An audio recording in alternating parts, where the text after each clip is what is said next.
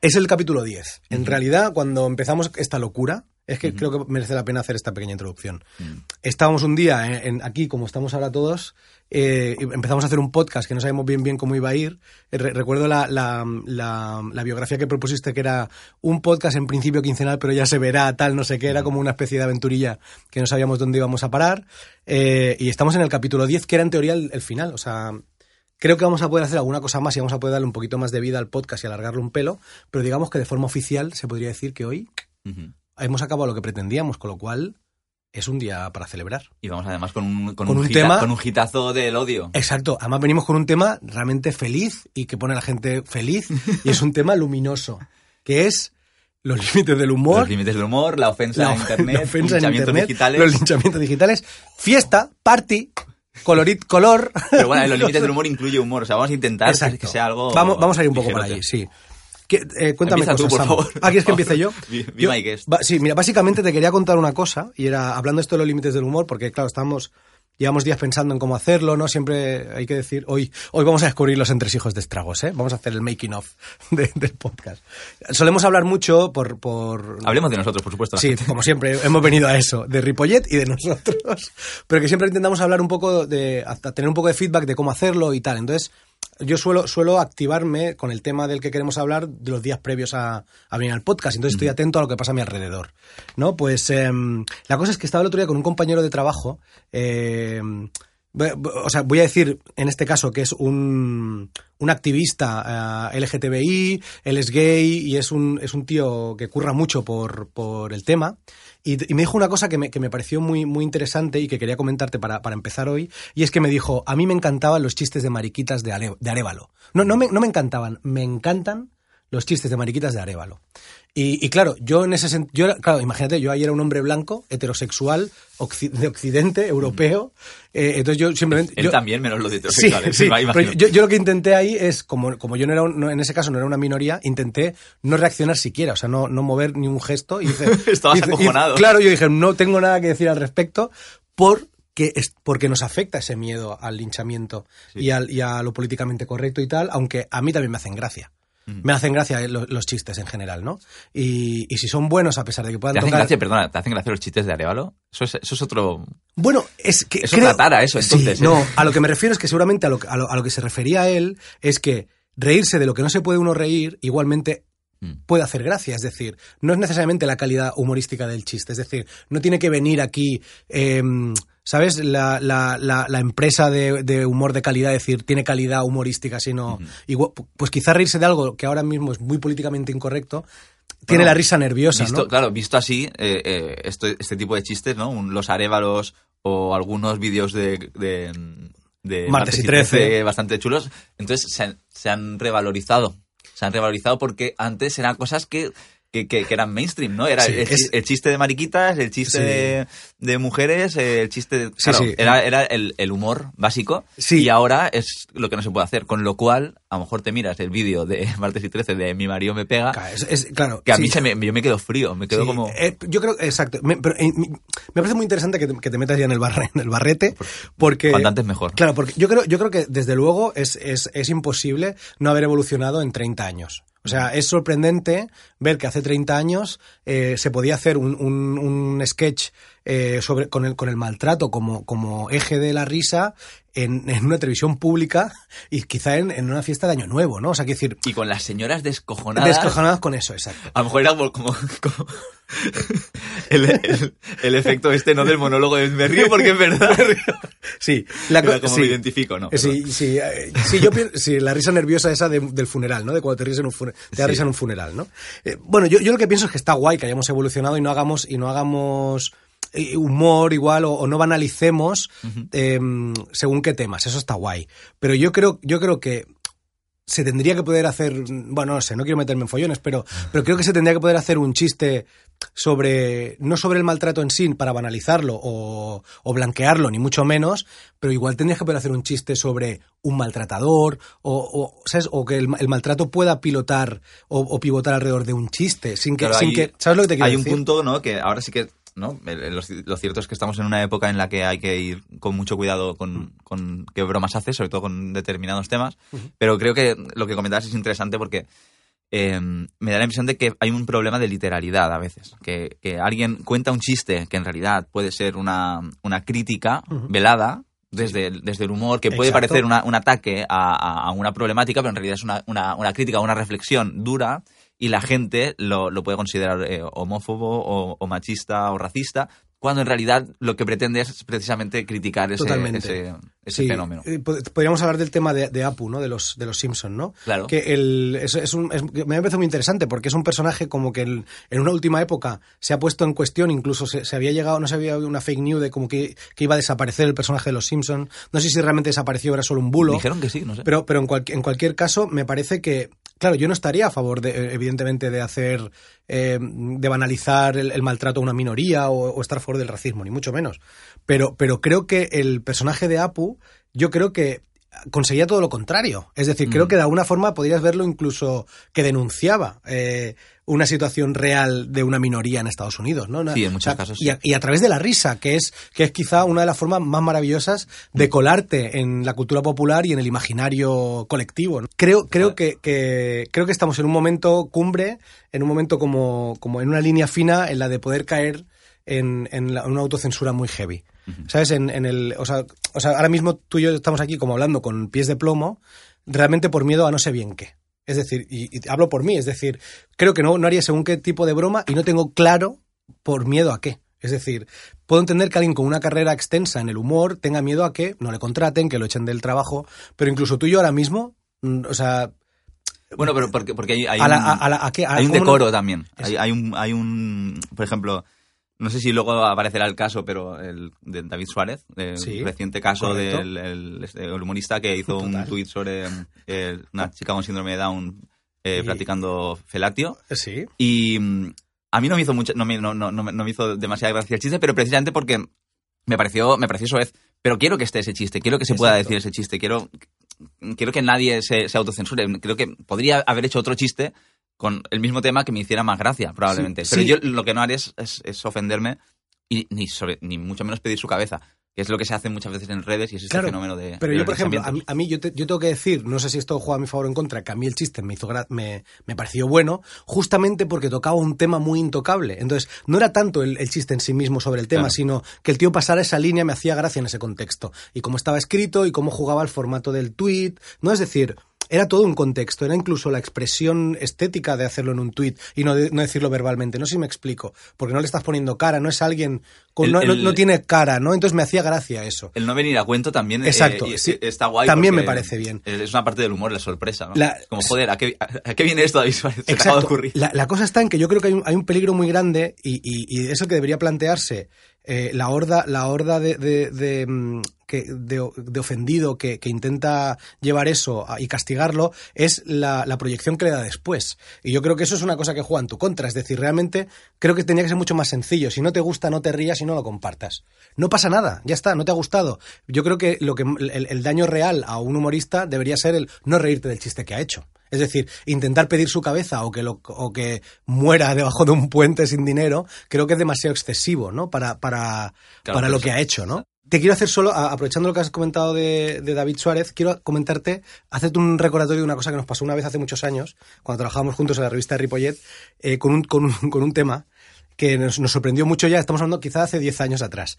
Y es un poco, viene un poco a, a- a- es una mezcla de lo que hablábamos de cómo eran los tiempos antes eh, y lo de David Suárez. Estoy es- intrigado, ¿eh? Sí, nosotros trabajábamos en un, en un medio local, Samu y yo nos conocimos en un medio local, él era periodista, yo diseñador gráfico, y siempre cubríamos noticias de locales. Y una, y una de ellas, eh, muy recurrente a nivel deportivo, eran eh, todos los chavales con eh, que participaban en los chavales que participaban en deportes eh, con disca- discapacidades mentales, ¿no? No sé si es la forma correcta de decirlo, pero eran eran era era gente que participaba y, y- y por lo que fuera, la asociación que los llevaba tenía mucho éxito. Es decir, nosotros hacíamos muchas noticias de Aspasur, que era el nombre de la asociación. Aspasur ha ganado no sé cuántas medallas en las Paralimpiadas de no sé qué tipo y tal, ¿no? Y no- celebrábamos mucho el éxito porque quizá en Ripollet... Paralimpiadas tampoco, No, tampoco bueno, petaban tanto. eh, eran, No, sí, eran movidas gordas. teníamos buenos- Eran, éramos, era- sí, teníamos buenos deportistas. La cosa está en que nosotros nunca sabíamos qué significaba el acrónimo Aspasur.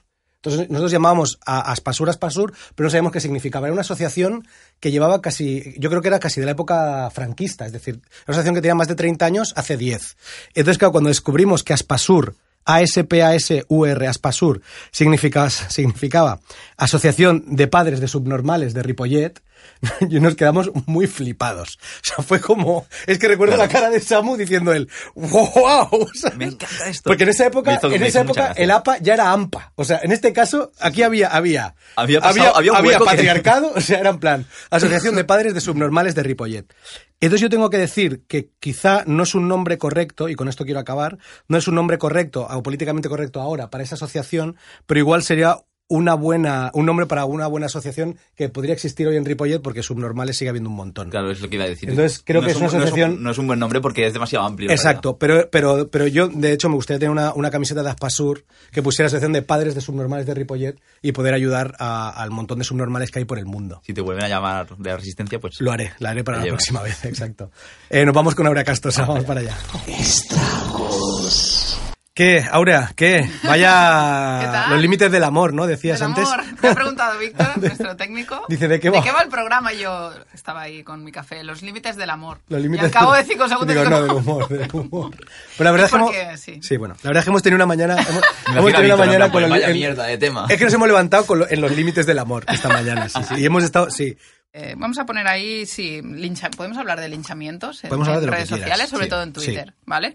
Yo, yo, yo pensaba antes en uno que nos remontamos a 2011, 2012, cuando Russian Red, la, la, la Uh, artista Lourdes bien visto, bien visto. Hernández, eh, fue linchada en Twitter por decir que es de derechas. Sí. ¿Os acordáis de esto? Sí. Yo perfectamente. De hecho, e- ella se cerró Twitter no por este tema, sino por otro tema también comprometido. Eh, bueno, hizo un tuit que se podía malinterpretar como, como si estuviera haciendo apología de la anorexia. Ajá. Ella hizo un tuit que decía, no me lo he apuntado, pero decía algo así como que la verdadera belleza se combate con la extrema delgadez, no sé. Algo que se podía Hombre, malinterpretar.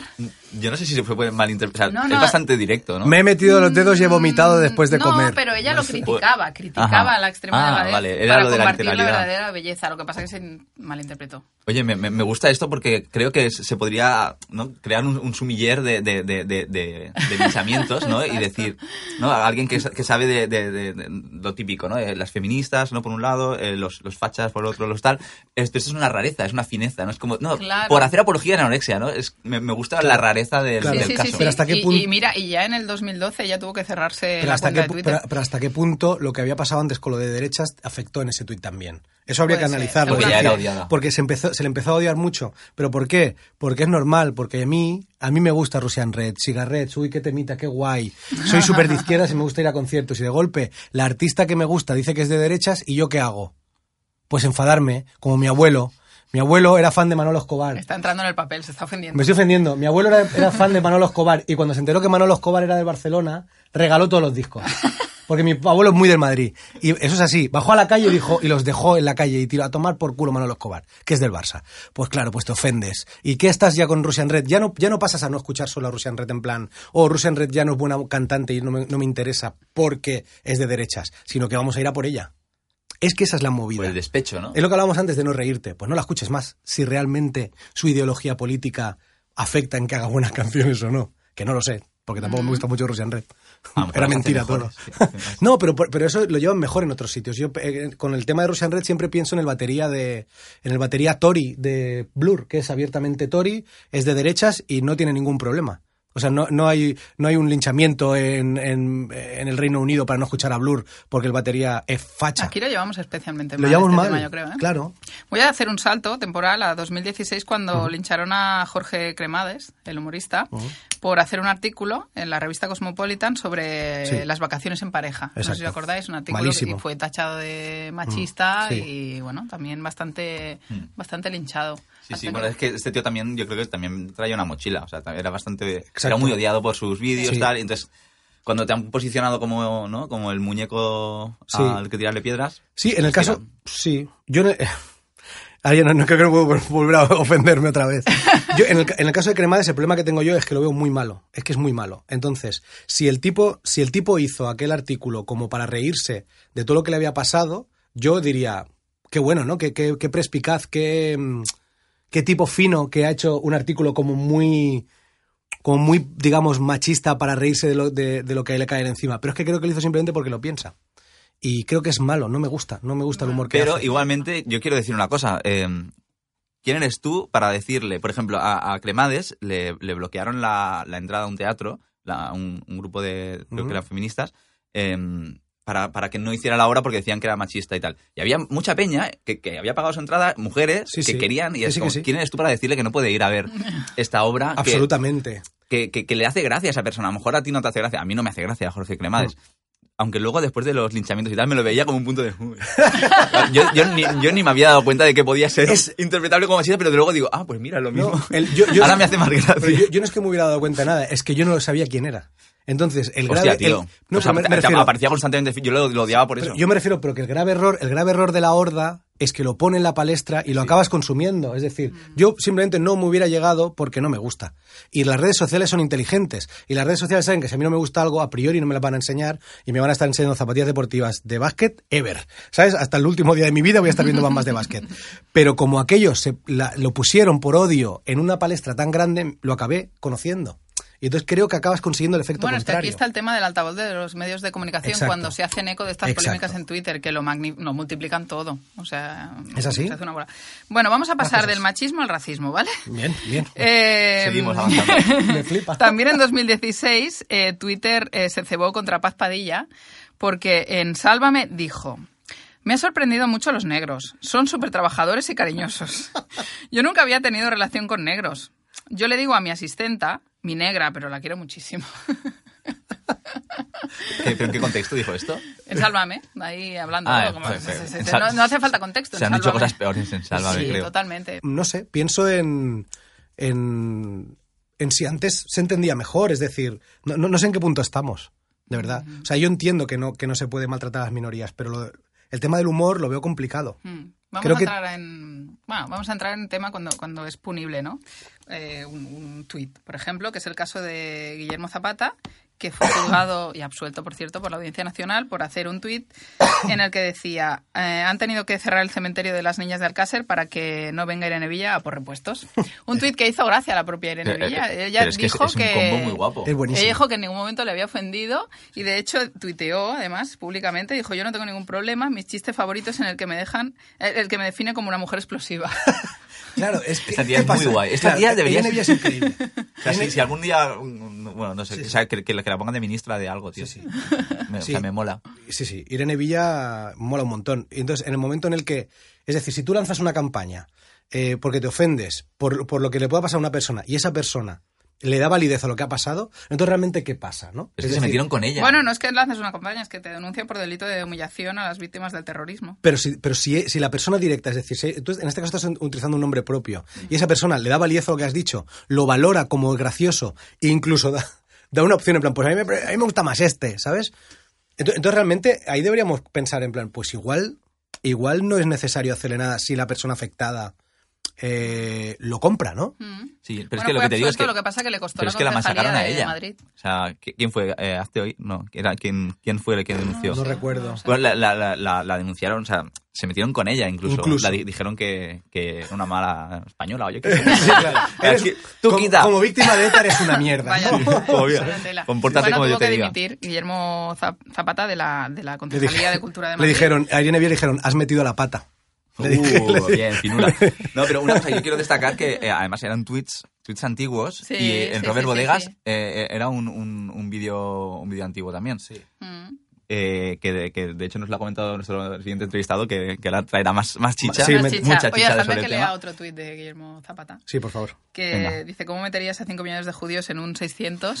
Es que es un clásico. en un cenicero. Es que es una maravilla. Eh, mino- minorías, coches, hay mucho, mucho tema ahí. O sea, tengo varios, tengo de gitanos, tengo de... sí, Claro, tengo quién montón conduce, ¿no? Sí, quién quién conduce la policía, la Guardia Civil. Claro, se cae por un barranco, cuál es la desgracia, se cayó uno más. Y además es intercambiable, ¿no? Sí. Por, por colectivos. Es que... Es como una plantilla de chiste, en realidad.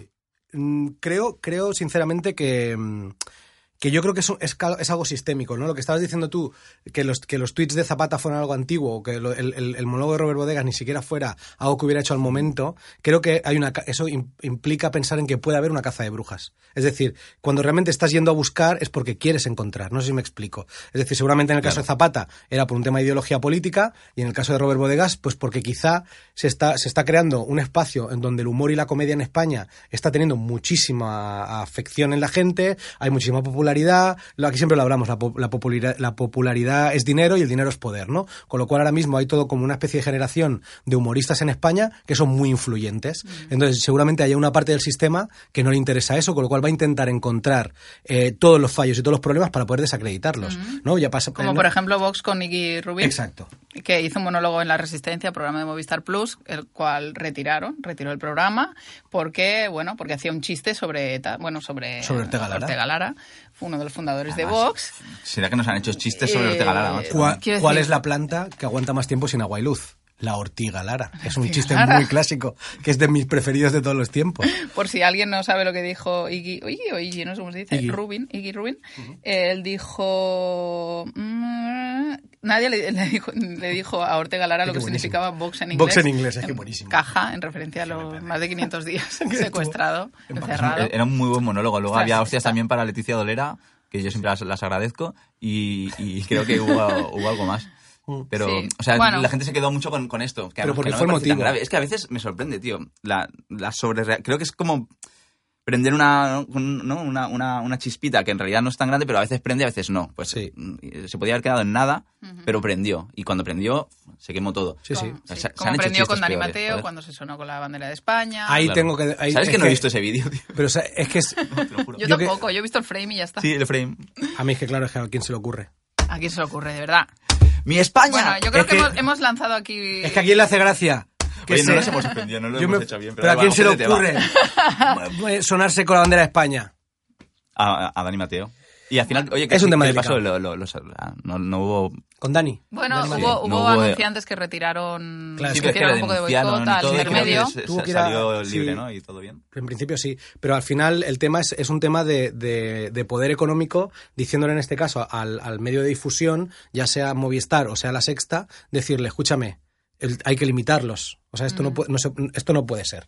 ¿no? Entonces yo creo que tenemos un problema ahí. Bueno, y, no, y también y la gente, en general, o sea, la reacción de la, de la masa. Claro, pero por, No, no solo el- la censura al uso, sino la, la post-censura, que es lo que sucede con... Yo creo que hemos dejado el terreno bien abonado para nuestro siguiente Sí, yo creo que es Tiene perfecto porque hemos estado, hemos estado, yo creo que hemos estado casi seguramente diciendo tonterías Sí, sí, durante media sí. hora y ahora vamos a tener un experto para que nos diga realmente lo que Estáis sentado haciendo. Estoy diciendo el madre mía.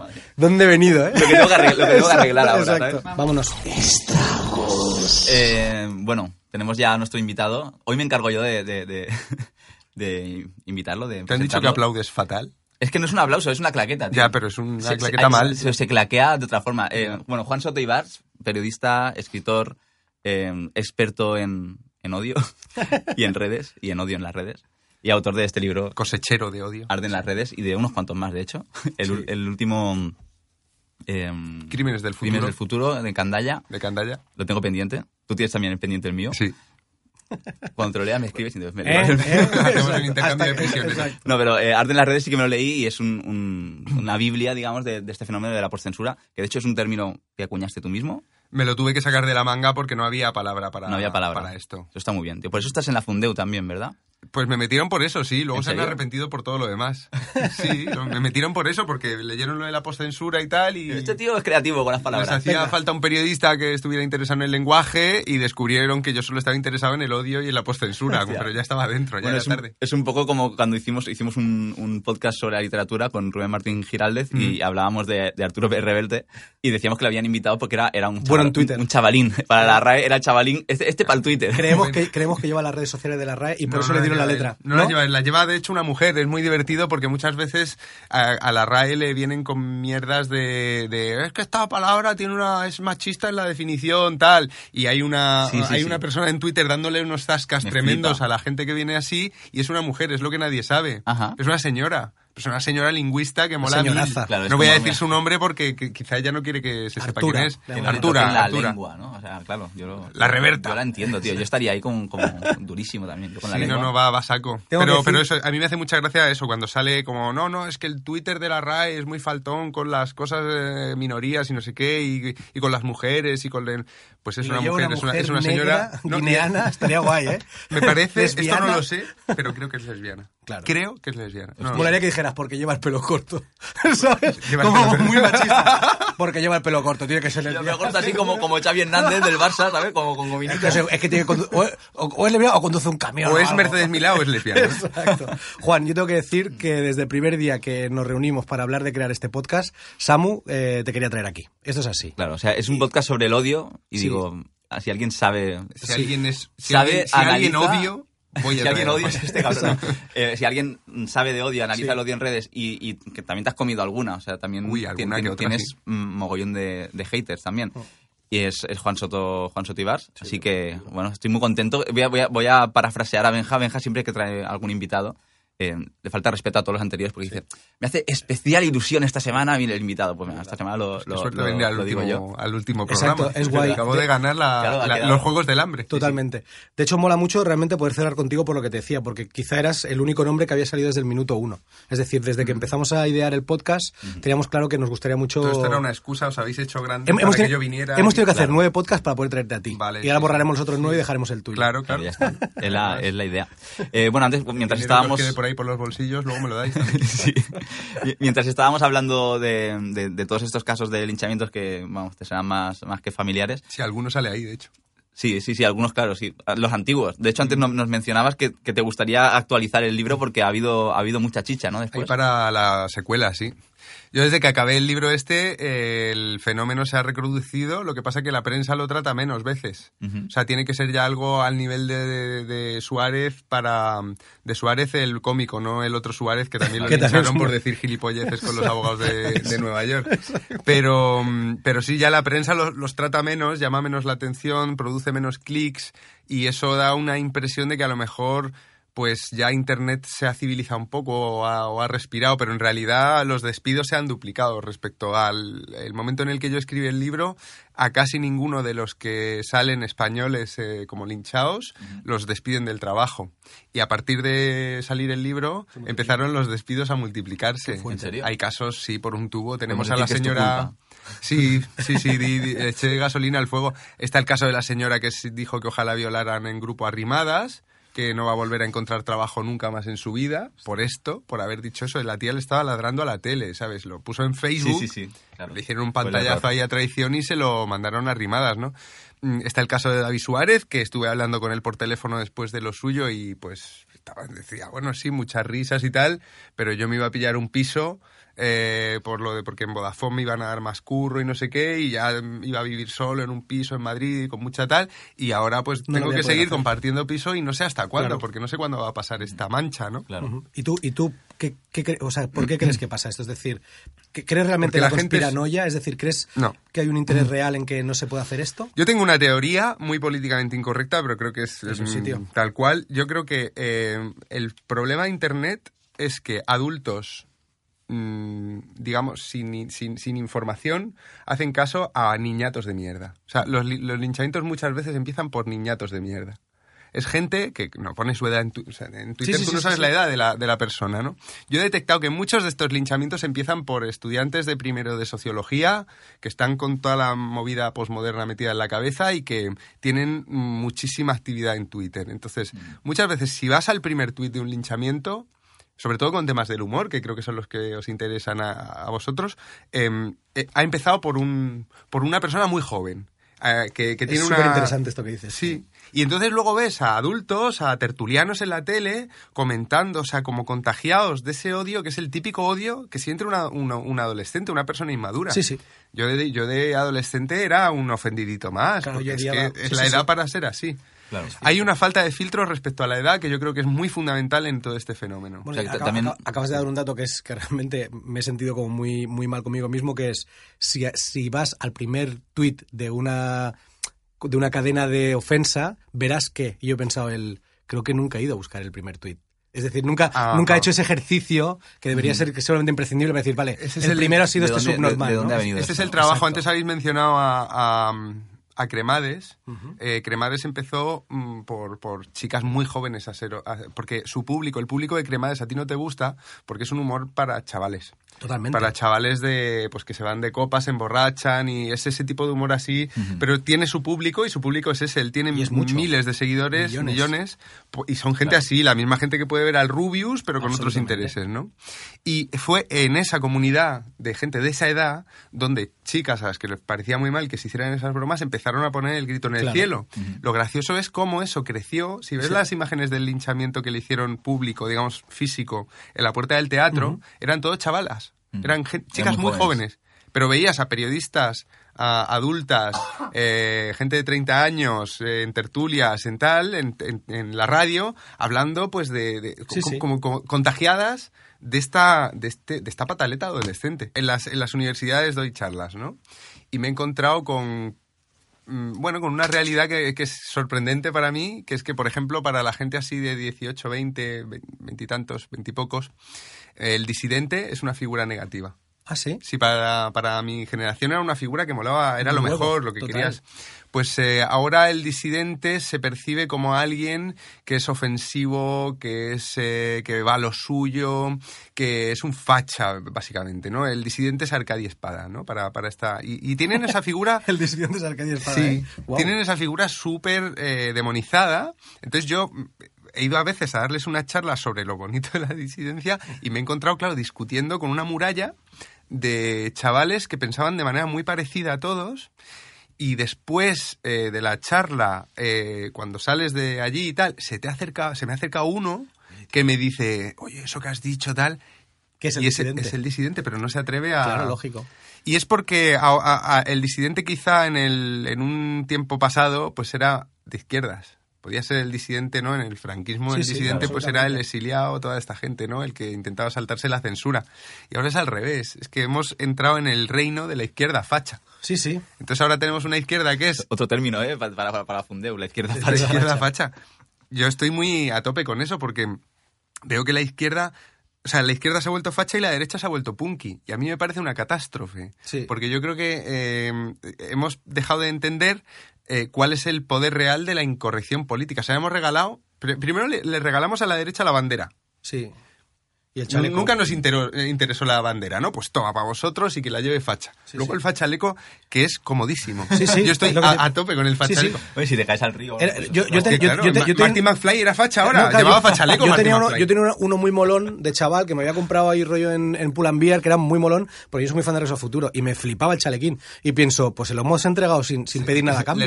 Y, y también les hemos regalado la incorrección política. Nos hemos, nos hemos quedado las camisetas de rayas y toda esa mierda de fito y tal, Sí. que tal que no molaban tanto, tío. no, y no, se ha no. quedado en la- y es no mola. No. Yo, bueno, en fin. No, no, no. Les arrebatamos las patillas, que Esa- eran como de cánovas de castillo. Exacto, pero, pero, no, no, han ganado, han ganado. Sí, sí, sí. Se han quedado es, el un, es un desastre. cabrones. Pero la incorrección política es el regalo que yo creo que vamos a lamentar más. Porque la izquierda ya no es sexy. La izquierda era sexy cuando eh, enseñaba el culo en la bola de cristal o estas cosas, ¿no? Y, era, y escupía al público en los conciertos Es de punk. Esa, esa era, y cuando la Polla Records podía hacer una canción absolutamente demencial donde me- se cagaban las víctimas del terrorismo y se cagaban en los negros y se cagaban en lo que quisiera y todo el mundo entendía que era la Polla Records y que su Sí, sí. sentido en el mundo era ese. Entonces, ahora, eh, van de in- o sea, ahora tú- o sea, solo se define como políticamente incorrecto en la biografía de Twitter la gente de, de muy de derechas, de Exacto. far right. Sí, ¿no? sí. sí, Libre sí. pensador. Y la culpa es de la izquierda que se lo ha regalado. Total. Sisek dice que mm, cuando él, él es, claro, en, en- en Yugo- en la antigua Yugoslavia convivía con gente de todas las etnias. Porque la antigua Yugoslavia estaba, bueno, luego explotó por ese motivo, ¿no? Pero dice que con sus amigos serbios, bosnios, tal, etcétera, la, el- el- lo común era hacer bromas racistas de unos de otros. Pues vuestras mujeres son las putas, pues esto de tal, vosotros sois más tontos, pero no sé qué. Y estaban siempre en ese cachondeo sucio, ensuciándose, con un odio humorístico, pero fingido. Y entonces Sisek dice, lo primero que desapareció antes de que llegara la violencia fueron las bromas. De pronto no se podían hacer bromas. Claro. Claro. Se empezaron a estar muy mal vistas. Claro. Y dice, eh, eh, dice, mi conclusión es que la incorrección política Claro, no se trata de insultar al diferente todo el rato. Se trata de crear un ambiente de convivencia y de suciedad, una cierta suciedad moral que permita desengrasar lo que de otra manera sería un respeto frío Claro. y falso al final. Y- y- Y, es lo que pasó en, frágil. en- Es la tensión, ¿no? Es, el- es la necesidad de la risa. Yo, lo veo por eso fundamental. tengo la, la sensación de que esta corrección política de ahora, que la, que la hemos comprado como imbéciles, como lo compramos todo de Estados Unidos, pues esto también lo hemos comprado. eh, tengo la impresión de que va a producir, por ejemplo, el hecho de que ahora no se puedan hacer bromas racistas en un podcast, ni siquiera, que antes lo decíais, eh, yo creo que esto paradójicamente va a producir más racismo. ¿Por qué? Porque estamos menos en contacto con esa parte conflictiva que tiene la convivencia. Sí, el sí. humor sirve la incorrección política bien hecha, no la que hace Vox o la que hace... No, la incorrección política de verdad, que es ser incorrecto políticamente con todo, o sea, es decir, con los mm, moros y con la Virgen María también. quiero Absolutamente. decir, con todo, ¿no? Absolutamente.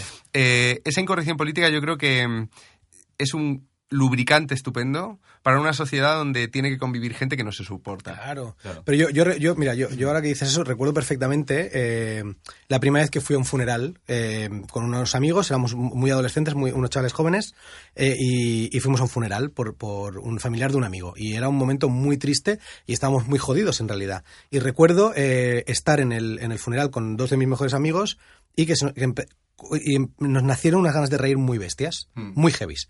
Y, y entonces yo me, me empecé a sentir como muy mal, pero, pero cada, cuanto más eh, mal me sentía, más ganas me dan de reír. Era una cosa muy loca. Algo parecido cuenta a Trueba. Es una cosa muy loca. ¿Qué le Y- pasó? exacto. Y entonces tuvimos que salir de, de la iglesia, evidentemente por ya un tema de decoro, en plan para no reírnos ahí, por supuesto, pero a descojonarnos, ¿no? Que solamente era algo casi de destensión, es decir, era algo casi del cuerpo provocado, ¿vale? Pero, pero entonces ya no es solo eso, que, que estuvo, que estuvo bien, sino todo el proceso que, que hicimos, que tuvimos que hacer después para poder llevar eso. Y fue seguir riéndonos. Es decir, y aún hoy, 20 años después, seguimos haciendo bromas de, de negras y de humor con esos dos amigos y me resulta una de las relaciones más sanas que tengo. ¿Sabes? Pero incluso uno de ellos eh, nos escribió a los otros dos para decirnos que tenía cáncer. Nos dijo, tengo cáncer. Y, y- y lo primero que le dijimos fue en plan, bueno, pues te está bien empleado por haberte reído aquel día. Es, de- es decir, es que, lo- es que lo menos, lo es lo menos que te, Claro, es lo menos que te mereces. ¿Y, y- Sí, sí. y se puso a llorar? No. No, al contrario. Claro, ya está, ¿Sabes, claro, ¿sabes que yo sentía cómo él venía a buscarnos justamente en busca de eso? Claro. De en plan, hierro, necesito venir aquí a que nos riamos Darle de esta mierda. Eso es. Sí, a- a- yo cuento en este libro mi experiencia más bonita con la incorrección política. eh, es en la universidad. Teníamos un compañero en primero de carrera en periodismo que era, mm, que era paralítico. Y yo nunca había tenido un paralítico cerca. No había convivido nunca con un tío sí, en silla de ruedas. total. ¿Y qué pasa? Que yo no sabía cómo tenía que ponerme, porque te lo encontrabas en el pasillo y claro, él estaba sentado y tú de pie. Y era como, hola, ¿qué tal? No sabías abrazarle, no Claro. sabía Claro, comportarme sí, sí. con esa persona. Y entonces yo, que muy políticamente correcto, pues le trataba con reverencia y respeto, ¿no? Y lo que estaba pasando era que a este chico lo estábamos dejando solo, porque no queríamos ir con él fuera, porque, Claro. porque no sabíamos tratarlo. Bueno, pues un tío de Parla, que era más bestia que un puto arao, que se parecía a Biff, el de Regreso al Futuro. Me encanta. Eh, un día entró empujando a este y pegándole unas collejas de muerte y diciéndole, eh, que te estás quedando calvo, además de estar lisiado, tal, no sé qué. Y el otro descojonado.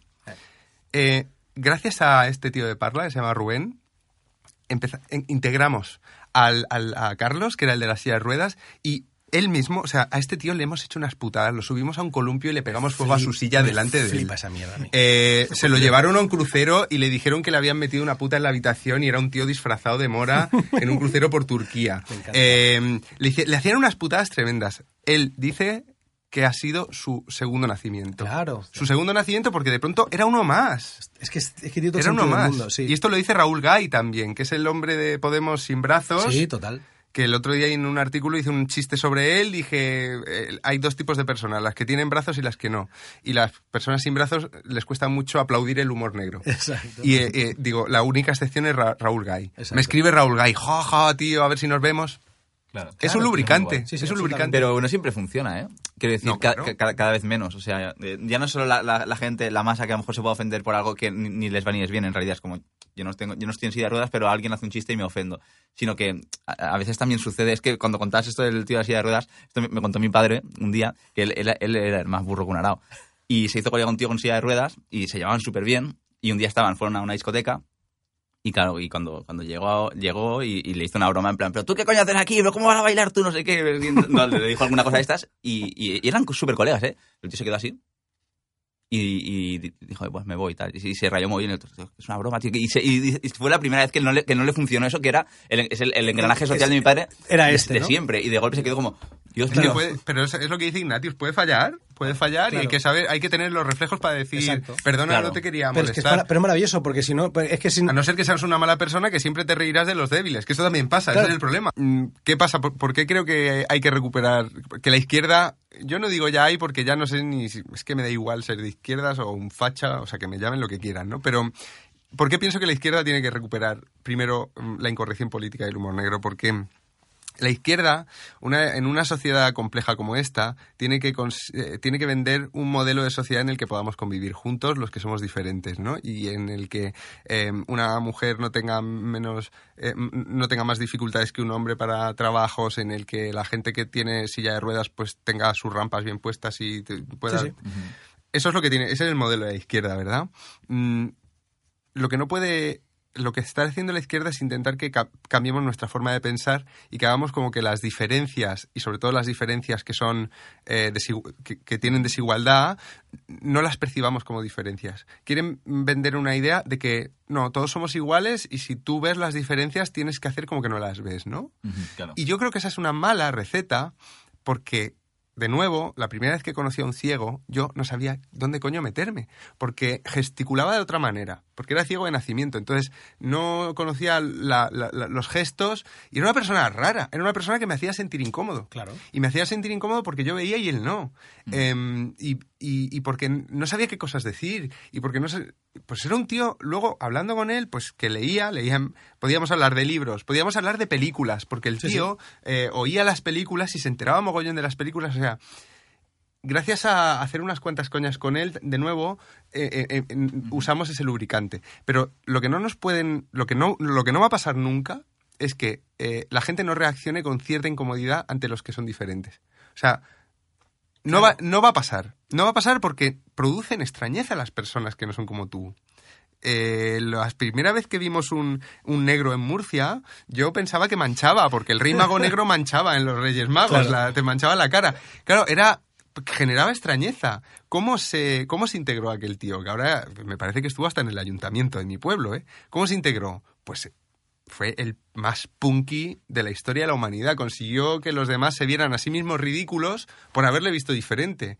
Esto se consigue con el humor y con la, y con la ligereza. Y por eso creo que la izquierda va en la dirección equivocada, que es decir, hacer ese catecismo absurdo en el que todos somos hijos de Dios y tenemos que comportarnos como si fuéramos todos hijos de Dios mm, cortados con el mismo molde. Me parece que así eh, lo que pasa es que se genera más violencia entre los que son diferentes. Y creo que vamos por ahí. Joder. Y la libertad de expresión es el síntoma clarísimo de que vamos en mala dirección, porque cada vez somos más intransigentes con lo que piensan los demás. Yo creo que el proceso va para allá. Así que reivindico una izquierda punky y a lo mejor les vuelvo a votar. Joder, Juan, es Joder, que, es sí, que, sí. bueno, Seguiríamos. Claro, yo, yo tengo como tengo como un montón de preguntas para seguir Que hablando. hacéis unos pocas muy cortos. Sí, joder. son muy cortos, sí. Vamos a tener, vamos a tener que cortar aquí, pero creo que vamos a volver a, vamos a volver a hablar. O sea, creo que esto. Podemos hacer el Ministerio del Humor. Hace falta un Ministerio del Humor. Sí, sería Entonces guay. lo podéis hacer en forma de podcast y aquí eh, denunciamos nosotros a los que se ofendan. Y ponemos uno, y sí, sí, movemos Y ahí, le se lo decimos vuelta. a Pedro Sánchez que nos, que nos meta en el ministerio y ponemos de ministro o de ministra. Yo, a de- quién podemos yo había poner. dicho a Irene Villa. Irene Milla, sí. Una de ellas. Sí, eh, la podemos además luego, eh, para cuando toque, eh, ¿cómo es despedir a un ministro? Mm, Reve- relevarlo, ¿no? re- re- relevarla del puesto a, a- a plazos. Eso está guay. Exacto. Em, me lo guardo, ¿eh? El Ministerio del Humor. El Y ministerio. el Benja se ha quedado callado como pensando como... Yo, no, yo ya he pensado cómo es el logotipo y todo el rollo, o sea que... Es que, joder, a, a lo primero que va. Una, una polla de esas de los baños, ¿no? Por mí, lo, por, por mí lo tenemos, el Ministerio del Humor. Eh, Juan Soto Ibars, muchísimas gracias por venir a Estragos, tío. Un gustazo. Gracias por subir el nivel y vamos a, vamos a hacer cosas. Sí, sí, sí, sí. Vamos sí, a por sí. ello. Nos vamos con Med Vega. El profesor Dumbledore quiere dedicaros unas palabras. He de anunciaros algunas normas de principio de curso. La primera regla del club es no hablar del club de la luz. Asimismo, nuestro celador, el señor Fields, me ha pedido que os recuerde Que ningún socio debe hablar del club de la luz. que comience la fiesta. Met Vega, Met eh, me hace especial ilusión que estés aquí. ¿Sabes que esto no tiene ningún valor? ninguno. Porque se lo digo a tal invitado que viene, invitado que se lo Se digo. dice cada vez que entra abrimos la puerta en casa, me hace especial ilusión se lo digo a mi hija. aquí, a Yo sí- niña. se, se lo dije cuando nació. O sea, cuando el, el- Bueno, ahí tienes- la sangre dije, digo, me hace especial ilusión que estés aquí. Sería bonito ayer. Sí. Lo haré si tengo hijos. Es- le tienes que decirle eso. Me hace especial ilusión que estés aquí. Met, cuéntanos cosas. Vamos a reírnos un poco. Que- Vale, Que eh, hemos estado muy intensos hoy. Joder, Te yo- necesitamos. Me han dado ganas de contar la vez que, me, que tuve sexo con una chica sin piernas, pero viendo la deriva del programa, sí. ¿Esto es así? Sí, sí. Vamos bueno, a siempre. A ver. bien- bien, está en el libro, esto es un spoiler, lo siento. Eh, realmente le faltaba solo una pierna. Vale. Pero yo a la Le hora, de, la otra. a la hora de ficcionarlo le quité, la- Le quitaste las le dos. quité las dos para hacerlo más, pues, yo qué sé, más simétrico. He pensado, he pensado en. Bueno, en la peli, en el espiazo Ella dio el el- primer pazo. Eso ¡Ey! me gusta Vámonos. dejarlo. El primer paso. Si no, no hubiera pasado nada. y la recuerdo con mucho cariño. No se abrió de pierna, se las quitó, ¿no? Plan, fue- Sí, sí, además fue, se, se, se desmontó. Maravilloso. Venga, dispara.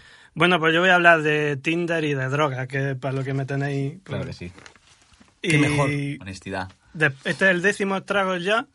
Creo que ya he hablado de Tinder bastante. Hemos compartido muchos perfiles así graciosos, simpáticos, frescos, divertidos.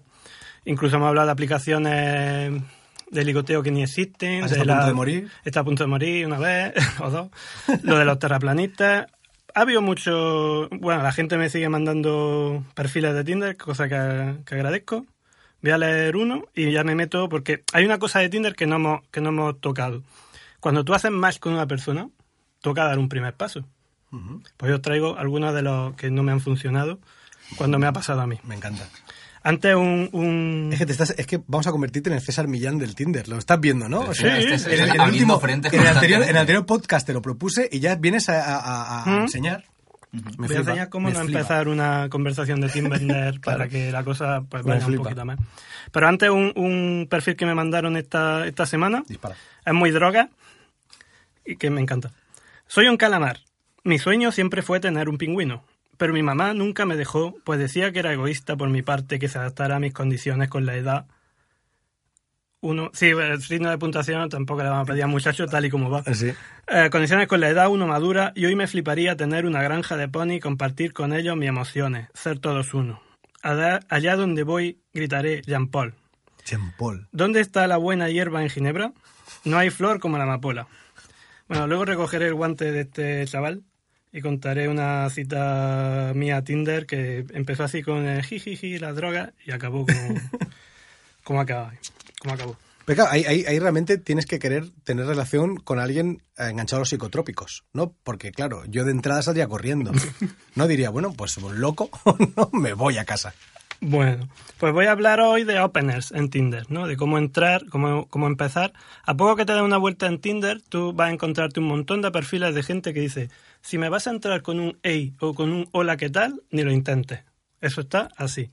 Quieren esfuerzo. Yo Sí, lo- sí. me valoro yo- a mí misma y quiero que. que Yo lo puedo entender porque si... ah, yo sigo en modo heterosexual en Tinder, todavía no me, no me lo he pasado. Pero yo entiendo que una mujer, si, si soy yo que tengo 49 matches y nada más que verme, que no me los merezco, pues, pues no me puedo imaginar la de conversaciones que tendrá una chica normal. Así que es normal también que no quieran que la entre con un hola o hey, ¿qué tal? Entonces, os leo el primero. Hola, porque yo, otra cosa no, pero a mí saludar me gusta. Sí, sí. Ahora molaría que soltase una perla súper graciosa de primera y así caerte bien desde ya. Pero no se me ocurre nada. ¿Qué tal? Y me contesta, eh, cúrratelo más. Y le pongo, lo siento mucho, me he equivocado, no volverá a ocurrir, que eso es la disculpa real. La disculpa de, de si, a, si a- a Juan Carlos Sí, sí, sí. le funcionó, ¿por qué no? Puf, como te lo curas como el rey, vamos apañado. Y le puse, pues yo también soy republicano, y me bloqueó. Esa fue... Eso no lo hagáis nunca. Pero no, no, yo he tenido Tinder, perdona, y esa apertura es la más perezosa de la historia, porque, porque yo la la he, porque yo, yo la he, yo la, yo la he hecho, yo la he hecho, en plan, "Eh, no se me ocurre, es como, luego me he sentido en plan, mierda, es que es peor todavía que un, que un EI a secas. Es como realmente no, no voy a hacer el esfuerzo de currármelo y te lo, y te lo digo. Ya- ¿Me yo, ha sabéis, yo, yo sabéis que soy un, un- un- absoluto ignorante de Tinder, pero es que tampoco. Es que, claro, si el hola ya es una línea roja, El hola ofende, tío. es que estamos locos. Ole otro. Hola.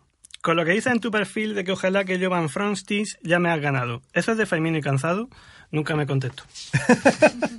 Me gustan los finales. pues nada. Otra. Hola, esta tenía, es, es muy curioso que haya caído esto en este programa, porque tenía como una referencia al anuncio de Campofrío en el, en el, perf- en el, en la bio de Tinder. Ah, sí, del último. De, sí, del, de, de los sí, de. Robert Bodega.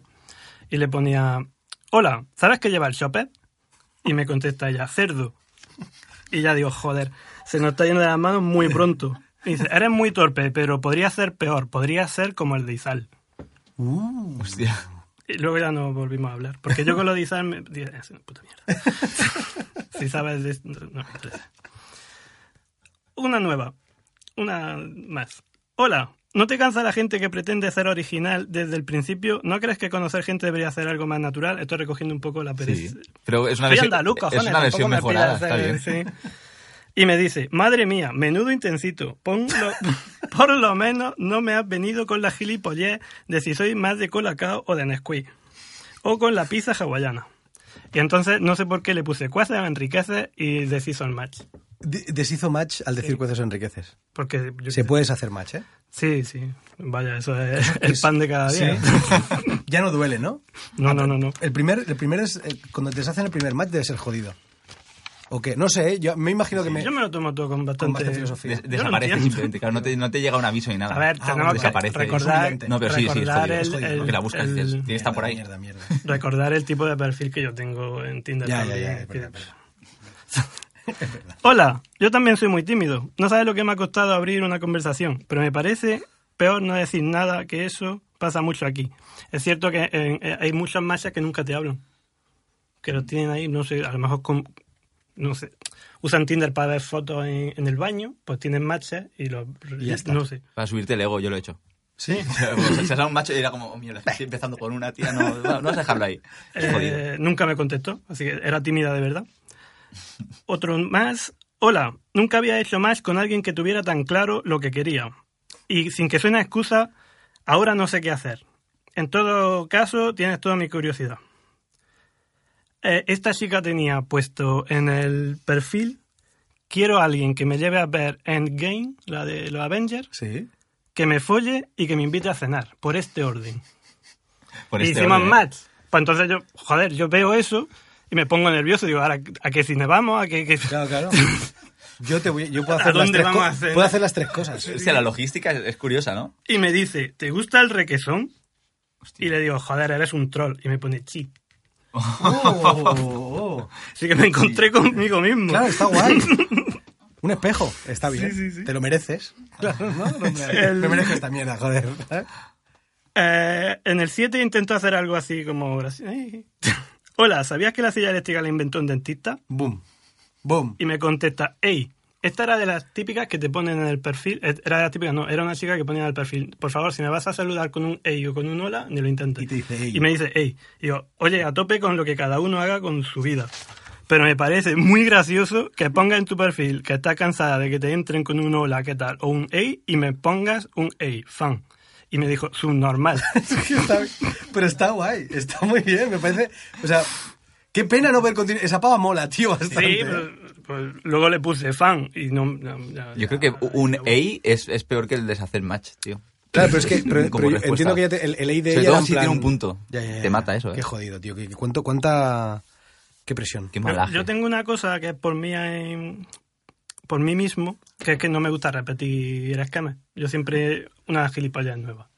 Aunque sea perezosa, aunque sea tal, una nueva. Y en esta, esta sí la utilicé dos veces porque en esta me dejé el corazón. Es la última que, os leo. Hola, estoy convencido de que tú podrías colaborar con la movida en la que ando. Es una historia en plan falso experimento sociológico, pero siempre por la risa. Bueno, vamos al lío, que soy dedo gordista y no quiero darte la turra. La cosa es que tú habrás visto perfiles de pavos, tíos, en Tinder que serán graciosos por puta locura, por puta pénico, por lamentable o por baboso. Algo así o que te hayan entrado con un disparate, una bordería o a saber con qué tara mental.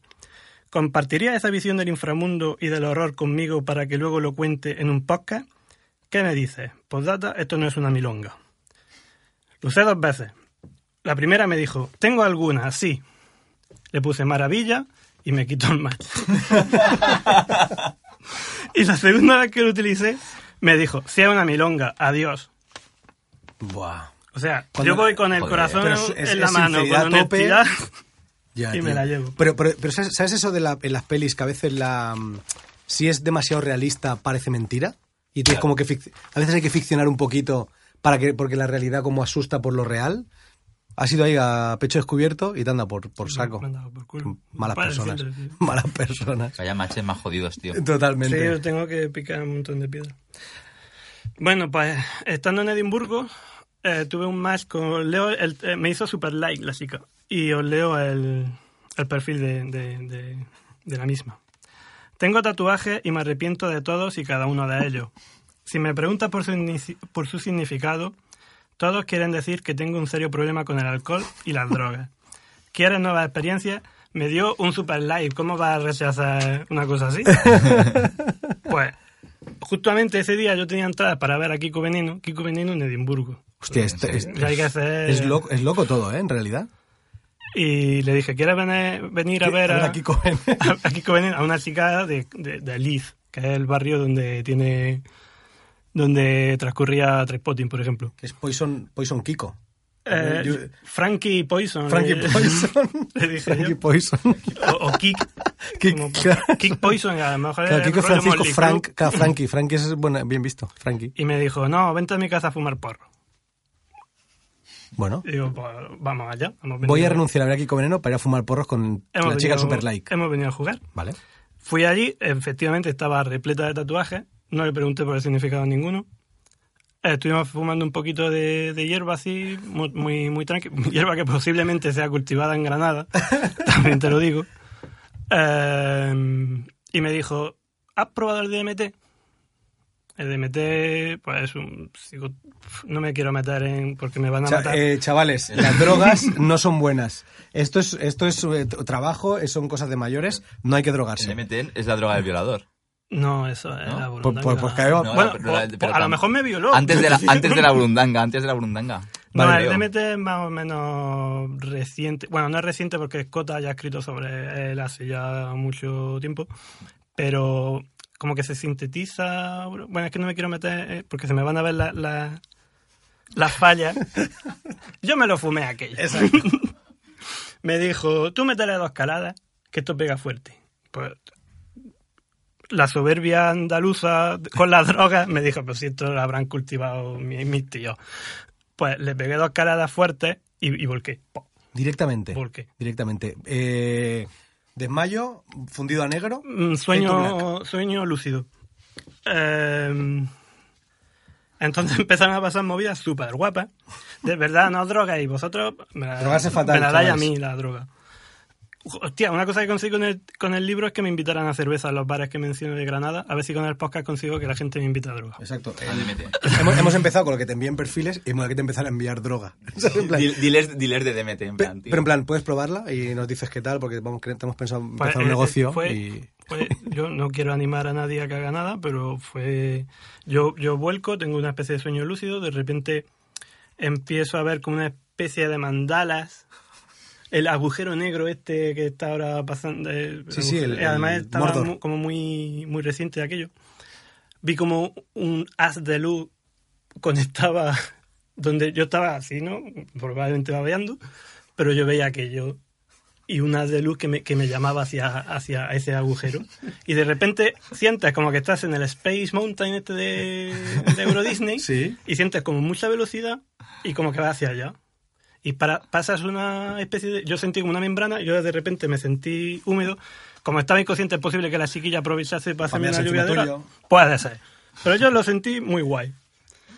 Cuando llegué a... Digamos que me pasé un nivel, esta chica ya me había, ya me había advertido que con este tipo de, de psicotrópico es muy posible ver entidades y que te revelan como secretos de A ver, de verdad que me voy a meter en un terreno escabroso porque todo el que haya probado con estas cosas, con la ayahuasca y tal, que dices "Es que yo ya lo sé todo y tal, pues tampoco tenéis pinta de saberlo todo.